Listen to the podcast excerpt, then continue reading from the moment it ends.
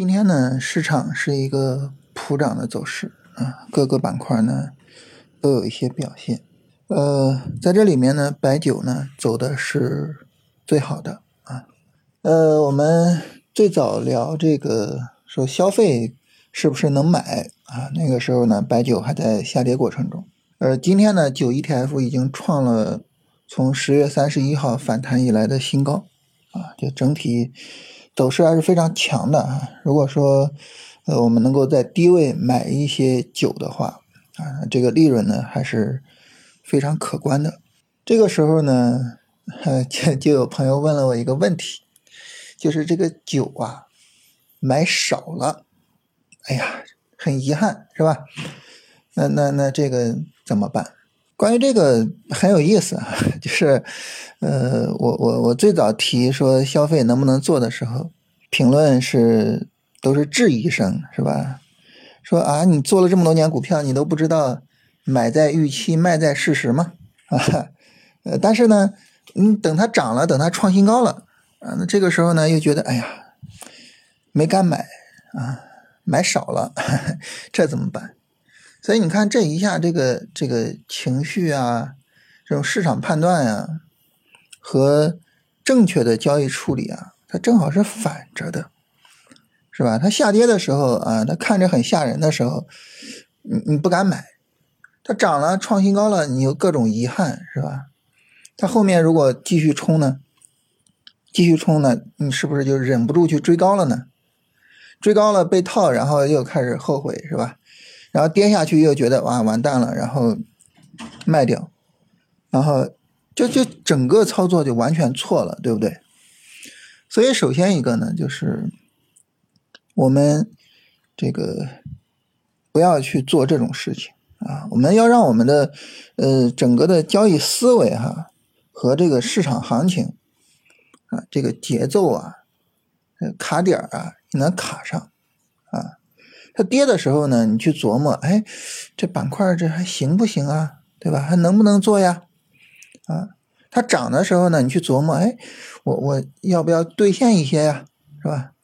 你像我今天就兑现了一部分白酒的利润，是吧？它大涨大涨，那我要不要兑现一点呢？啊，那兑现了，它如果调整真的三十分钟下跌是吧？跌不下去，我大不了再接回呗。啊，所以你这个时候呢，你这思路就对了是吧？你这整个 就是跟着情绪走啊。它一跌我就害怕，我就觉得这行业完蛋了；它一涨我就觉得哎呀，我好像错失了一个亿。你说这这你啥时候能做好交易啊？对吧？所以首先第一个呢，就是我们这个这个思维啊。要有一个正确的交易思维。第二个呢，就是白酒这个行情啊，它错过就是错过了。你在低位没有买，然后在周五的时候呢，有一个三十分钟的调整啊，那个调整可能是最后的机会啊，呃，又没有买。那今天大涨，三十分钟上一个上涨 N 都出来了，这个时候你说，哎呀，买少了，哎呀什么，这这就过去就过去了啊。我们再去寻找。下一个是吧？寻找后面有可能走强的板块就可以了。我们再去纠结白酒，再去纠结没有意义啊，没有意义。它反而有可能会导致，你像我刚才说，它如果再冲，你会不会追高是吧？它也有可能会导致，就是你错失下一个有可能走强的板块啊。所以，呃，不要因为过去而去哀叹啊，过去的就过去了，就就不要去管它，是吧？这是这是第二点啊，就是专注于寻找下一个有意义的板块。第三点呢，就是关于这些遗憾啊，呃，我们怎么样去对待遗憾？当然，关于这个呢，我们嗯很容易理解的就是两点啊。第一个呢，就是我我们应该去接受遗憾，是吧？交易呢，它永远是充满着遗憾的，我们永远会有那种啊，我们买了但是它跌了的情况。也永远会有我们没买或者我们买少了，但是它涨了，它大涨的情况，永远都会有啊。所以，呃，交易中最不缺少的就是遗憾啊。那么在这种情况下呢，我们首先学会接受遗憾啊，这个是第一点。第二个呢，就是这些遗憾呢，我们要去思考这个遗憾的性质是什么？什么意思呢？就是这个遗憾呢，它是说，哎，我们的方法有问题。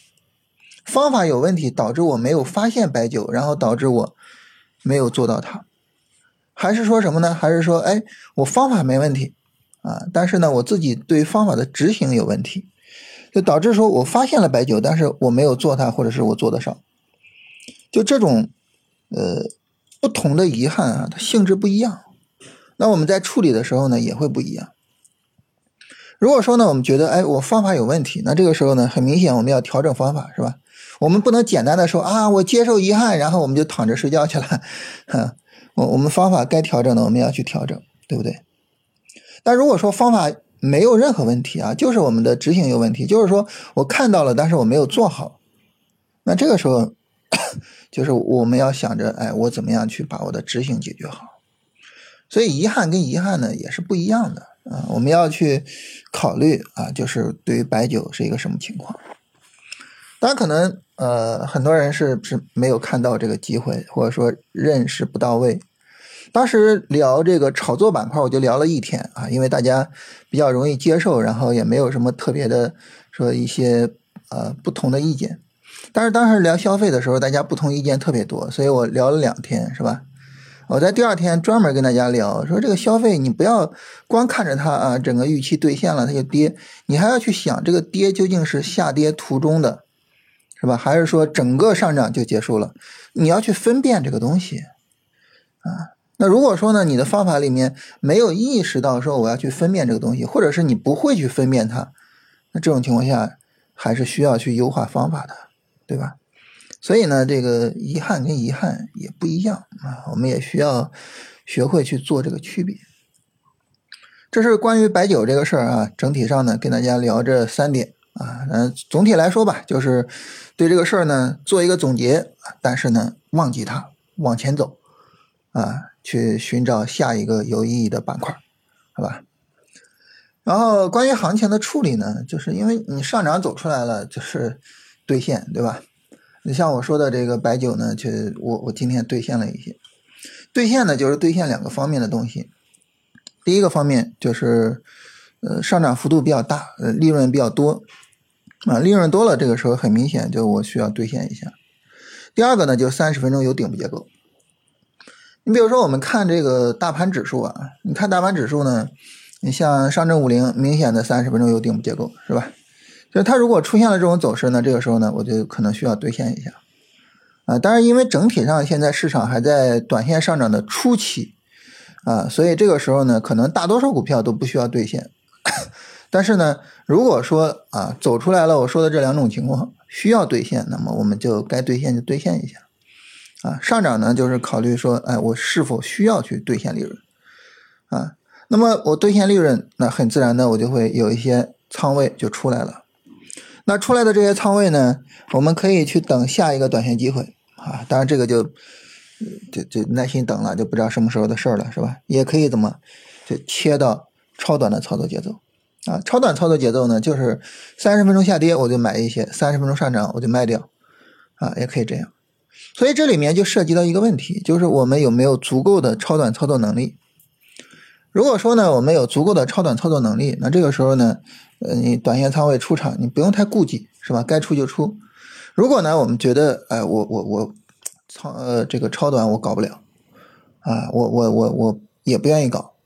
那这种情况下呢，我们最好就是什么？最好就是这个短线仓位呢，我们呢再耐心的拿一拿，啊，我们你就说去承受这个盈利回吐的风险，但是我们耐耐心的拿一拿，因为，呃，如果说后市是一个相对持续性还比较强的一个超短上涨。啊，但是呢，呃，我们早早的把仓位出来了啊，我又处理不好超短，我又进不去了，还是挺遗憾的，是吧？啊，所以呢，就是这个操作啊，其实重点的也是要看个人能力啊，看个人的一个情况，好吧？这是整个跟大家聊一下操作这个情况啊，那这就是今天内容了。